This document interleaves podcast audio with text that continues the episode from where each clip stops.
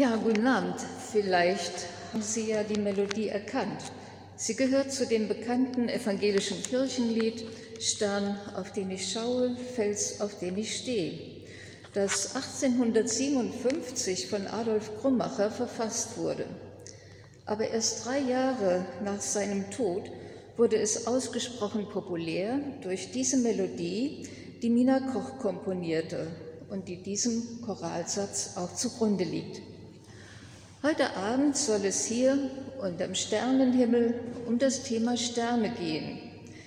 Angesichts der Fülle von Texten und Motiven kann es nur eine kleine Betrachtung werden.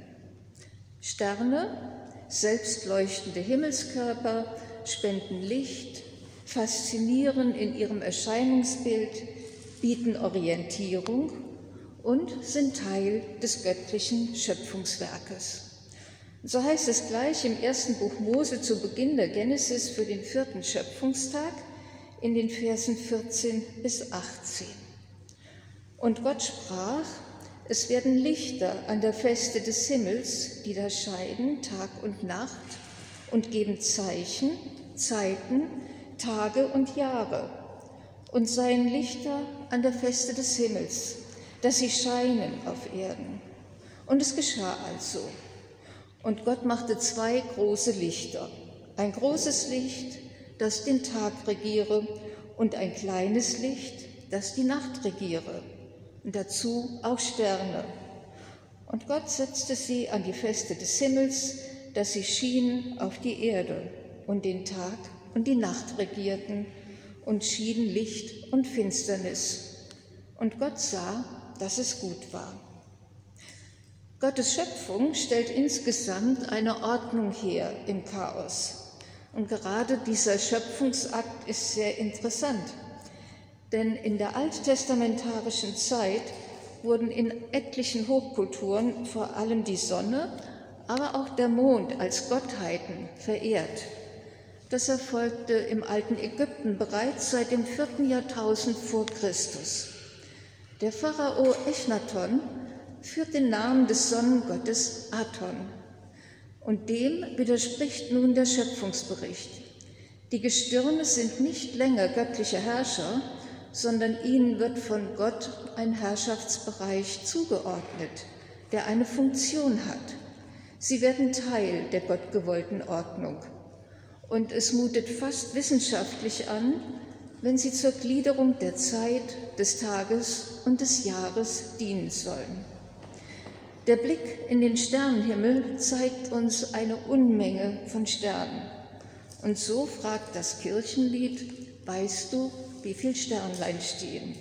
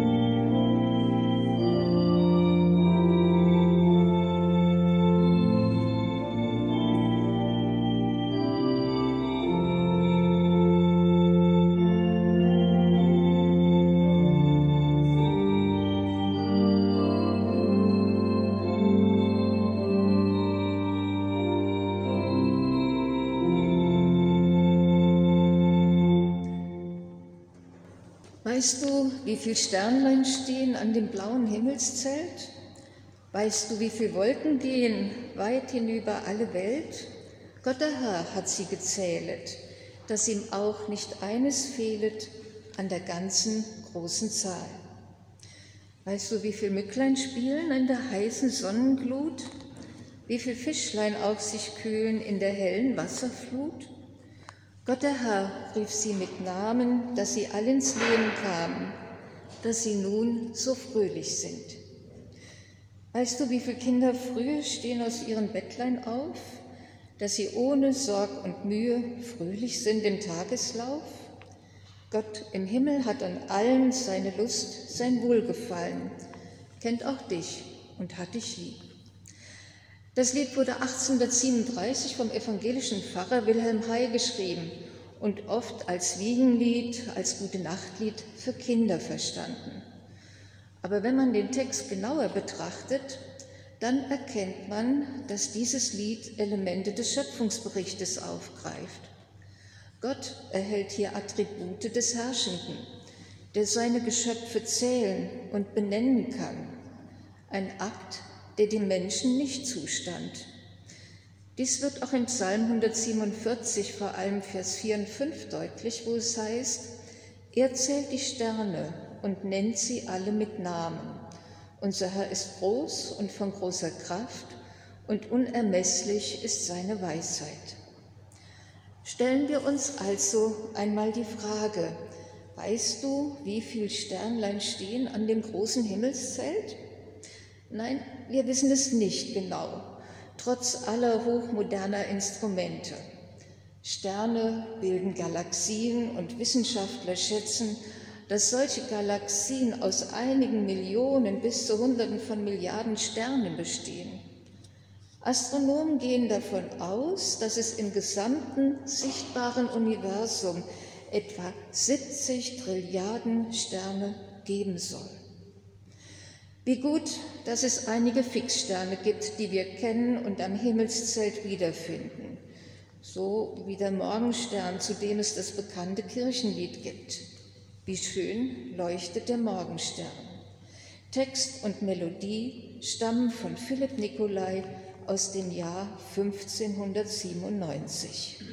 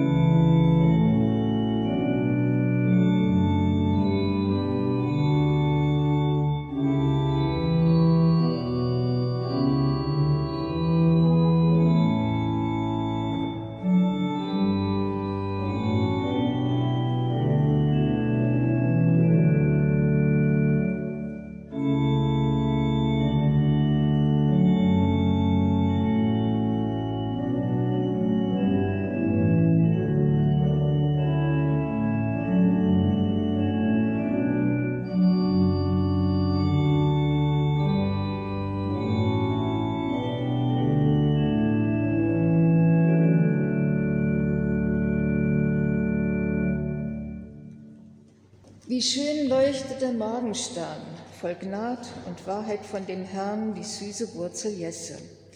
Du Sohn Davids aus Jakobs Stamm, mein König und mein Bräutigam, hast mir mein Herz besessen.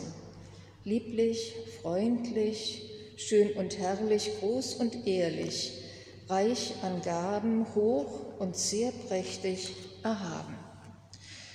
Dieses Lied wird oft zum Fest der heiligen drei Könige, die ja von einem hellen Stern nach Bethlehem geführt wurden, gesungen. Aber entstanden ist es in einem ganz anderen Zusammenhang. Nikolai war evangelischer Pfarrer in Unna und erlebte dort 1590 die Pest. Vor diesem Eindruck wollte er die Menschen trösten und mit dem Bild des Sterns vom ewigen Leben als einem Hochzeitsfest singen. Der Morgenstern, der am Ende der Nacht Licht und Hoffnung in das Dunkel bringt, steht für Jesus von dem es in der Offenbarung des Johannes im Kapitel 22, Vers 16 heißt, ich, Jesus, habe gesandt meinen Engel, solches zu bezeugen an die Gemeinden. Ich bin die Wurzel des Geschlechts David, der helle Morgenstern.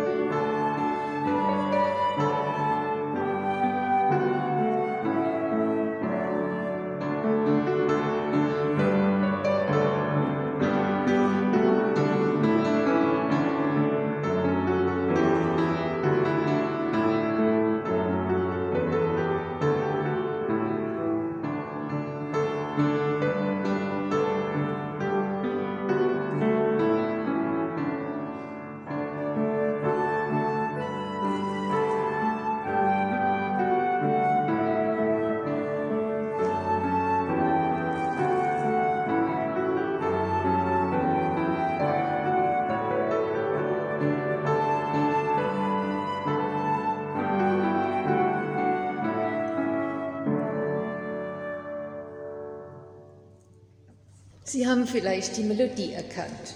Sie geht zurück auf ein französisches Lied von 1761 und wurde 1781 von Mozart in den bekannten zwölf Variationen bearbeitet. Der Text aus dem Jahr 1806 stammt von der englischen Dichterin Jane Taylor und ist in seiner Schlichtheit sehr ansprechend. Denn nicht nur im religiös-christlichen Kontext findet man das Motiv der Sterne. Funkel, funkel, kleiner Stern, wie ich mich frage, was du bist, über der Welt so hoch, wie ein Diamant am Himmel. Wenn die leuchtende Sonne fort ist, wenn sie auf nichts scheint, dann zeigst du dein kleines Licht. Funkel, funkel die ganze Nacht. Dann dankt dir der Reisende im Dunkeln, für deinen kleinen Funken. Er könnte nicht sehen, welchen Weg er nehmen sollte, wenn du nicht so funkeln würdest. Der Stern, das kleine Licht der Nacht, ist wertvoll wie ein Diamant, denn er schützt den Reisenden auf seinem Weg. Damit lässt sich das Bild auch auf den Lebensweg übertragen, der Licht und Orientierung braucht.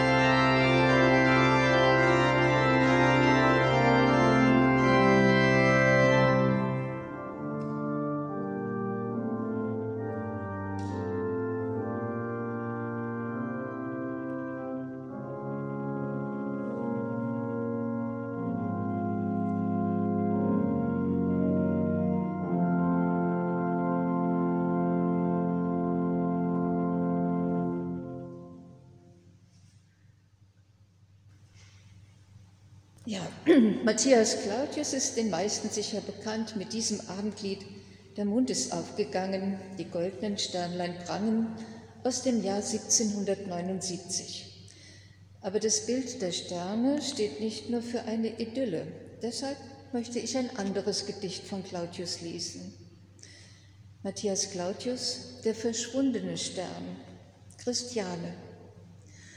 Es stand ein Sternlein am Himmel, ein Sternlein guter Art. Das tät so lieblich scheinen, so lieblich und so zart.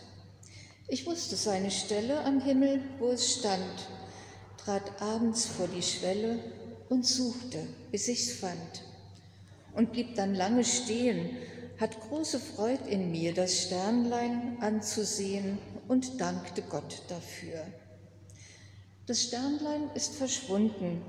Ich suche hin und her, wo ich es sonst gefunden und finde es nun nicht mehr. Offenbar geht es in dem Gedicht, das 1805 veröffentlicht wird, um Verlust. Denn in den ersten drei Strophen, die in der Vergangenheit stehen, wird etwas beschrieben, was einmal war, eine Erinnerung an frohe Zeiten. Im Bild des Sternleins drückt der Dichter eine zärtliche Zuneigung aus, er nimmt dankbar Gottes Liebe an. Aber in der letzten Strophe, die in der Gegenwart steht, hat sich alles radikal verändert. Das Sternlein ist verschwunden und kann nicht mehr gefunden werden.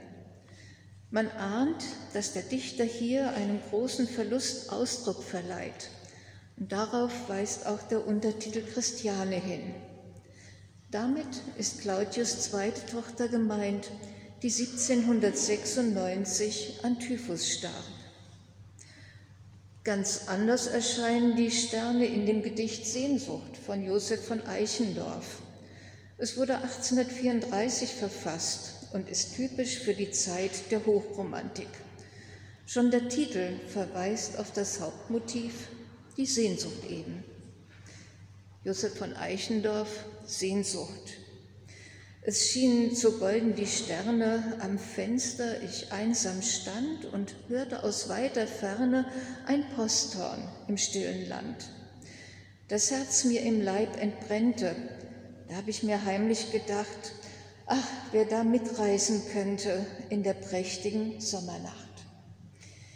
Hier eröffnet die goldene Sternenpracht eine nächtliche Idylle, die aber eher einer Seelenlandschaft gleicht und weniger der Realität entsprechen wird, denn man kann sich kaum vorstellen, dass in der nächtlichen Stille ausgerechnet ein Posthorn störend erklingen wird. Es ist eher wie ein Lockruf, der Aufbruch und Reiselust auslöst, so heftig, dass das Herz geradezu erschüttert wird. Und ein letztes Gedicht möchte ich gerne kurz betrachten. Das stammt aus dem Jahr 1924 und ist von Rainer Maria Rilke. Rainer Maria Rilke, Nachthimmel und Sternenfall. Der Himmel groß, voll herrlicher Verhaltung, ein Vorrat Raum, ein Übermaß von Welt. Und wir, zu ferne für die Ausgestaltung, zu nah für die Abkehr hingestellt. Da fällt ein Stern und unser Wunsch an ihn, bestürzten Aufblicks, dringend angeschlossen. Was ist begonnen und was ist verflossen? Was ist verschuldet und was ist verziehen? Hier ist der Mensch als Individuum mit der unfassbaren Größe des Universums konfrontiert am Stern, einer Sternschnuppe würden wir sagen, kann die Verbindung hergestellt werden. Der Mensch stellt sich seinen existenziellen Fragen. Das Naturphänomen wird so zum Spiegelbild menschlicher Gedanken und Gefühle.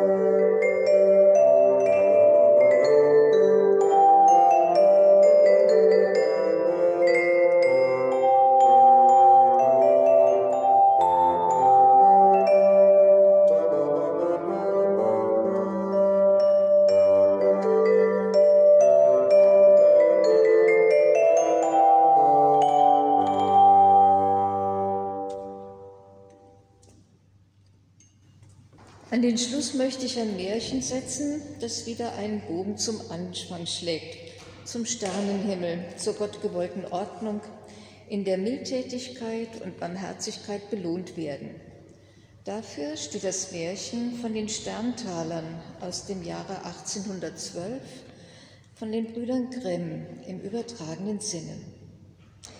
Es war einmal ein kleines Mädchen, dem waren Vater und Mutter gestorben, und es war so arm, dass es kein Kämmerchen mehr hatte, darin zu wohnen, und kein Bettchen mehr hatte, darin zu schlafen, und endlich gar nichts mehr als die Kleider auf dem Leib und ein Stückchen Brot in der Hand, das ihm ein mildleidiges Herz geschenkt hatte.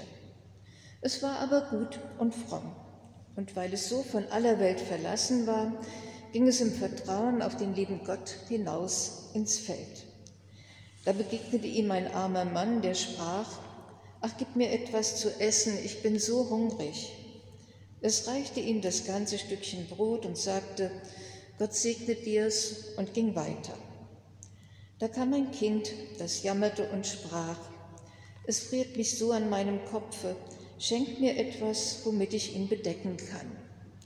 Da tat es seine Mütze ab und gab sie ihm. Und als es noch eine Weile gegangen war, kam wieder ein Kind und hatte kein Leibchen an und fror. Da gab es ihm seins und noch weiter, da bat eins um ein Röcklein, das gab es auch von sich hin. Endlich gelangte es in einen Wald und es war schon dunkel geworden.